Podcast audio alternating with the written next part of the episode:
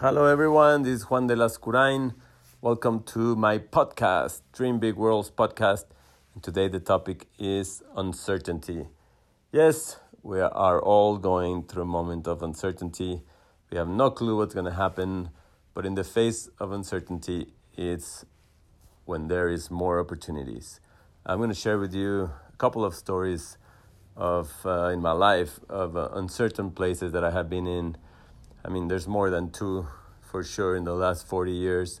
I'm sure all of you have been in very uncertain places. In general, humans, you know, there's nothing certain about tomorrow. What we have is today. What we have is literally this minute, this second, this hour that we are in, you know, because there's a proverb that says, Don't worry about tomorrow. Let each day take care of itself. And it's so true. Sometimes we're not living in today, we're living in the day after, the week after, the month after, or the year after. And you know what?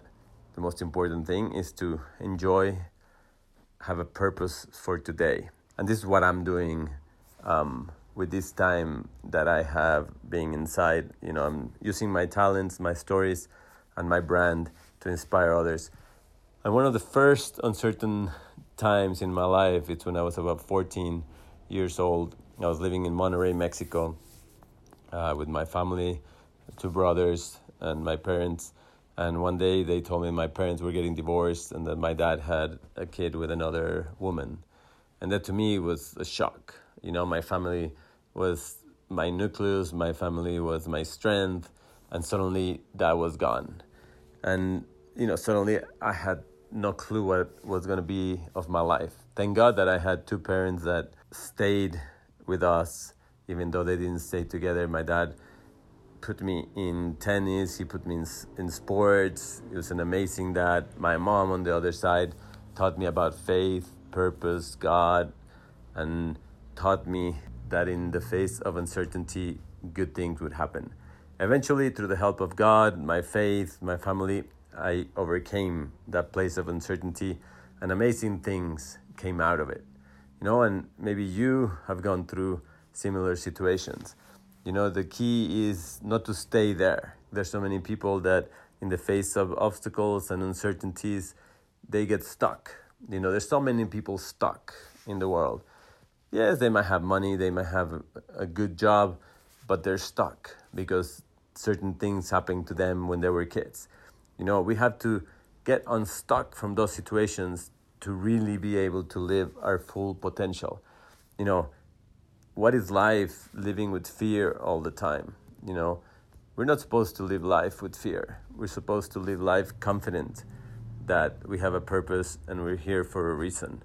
You know, it's something that really changed my life was my mom because she really taught me about faith. Yes, faith in God, but also faith in myself.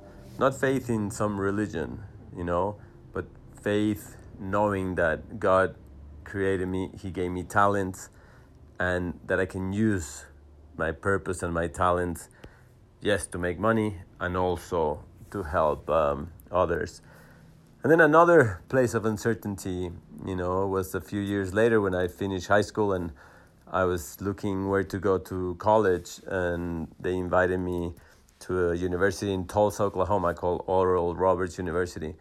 And I went there, I saw the university and realized it was a place that I wanted to go to. But, you know, most of my family didn't want me to go there. I went to visit and decided that's where I was going to go. Uh, the tennis coach gave me a small scholarship, but, you know, it was not enough to cover the tuition for the year. So I literally took a leap of faith, went to the university without being enrolled.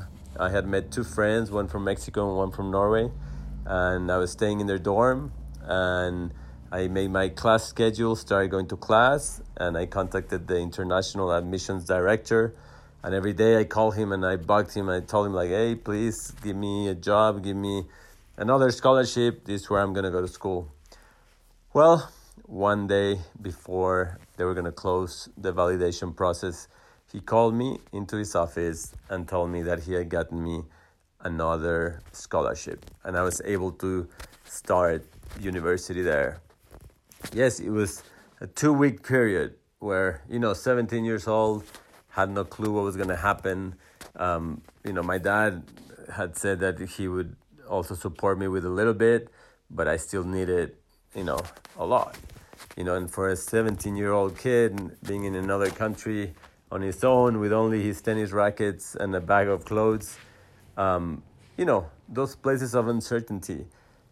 If I had not maybe been able to overcome those obstacles, maybe it would have been a different story and I wouldn't be where I am today. But because I was able to overcome those places of uncertainty, those obstacles, every day I became stronger and stronger and stronger. You know, and my faith got stronger.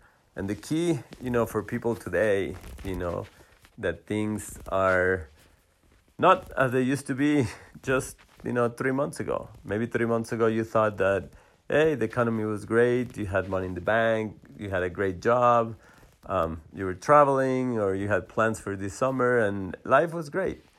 But just within, you know, the blink of an eye, things change. Now you have to be inside. Maybe you don't have a job anymore. Maybe you know, your plans for the summer are not gonna happen. But it's not the end, you know, this is gonna pass. Like so many other things have passed, life goes on. And what you have to do is to use this time wisely. You know, most people that I know, you know, they're sitting in the couch watching Netflix. There's amazing movies and amazing inspiring stories on Netflix. But I want to encourage you use this place of uncertainty to look into the future and plan what your next steps are. Maybe it's great that you get a break. Maybe you've been spending the, the last 10 years just doing the same thing over and over and over, you know, from home to work to the gym to your family to, you know, life be- sometimes becomes just a, a, a cycle. And if you don't break that cycle, you'll never experience new things. So maybe this is an opportunity for you to experience new things, start something new, dream, and I can assure you that without a doubt, this time that seems so chaotic, so uncertain, eventually you will see something positive come out of it. Check my podcast every week. Remember, it doesn't matter where you come from or how much money you have. If you have faith, a dream, and you work hard, you can accomplish anything.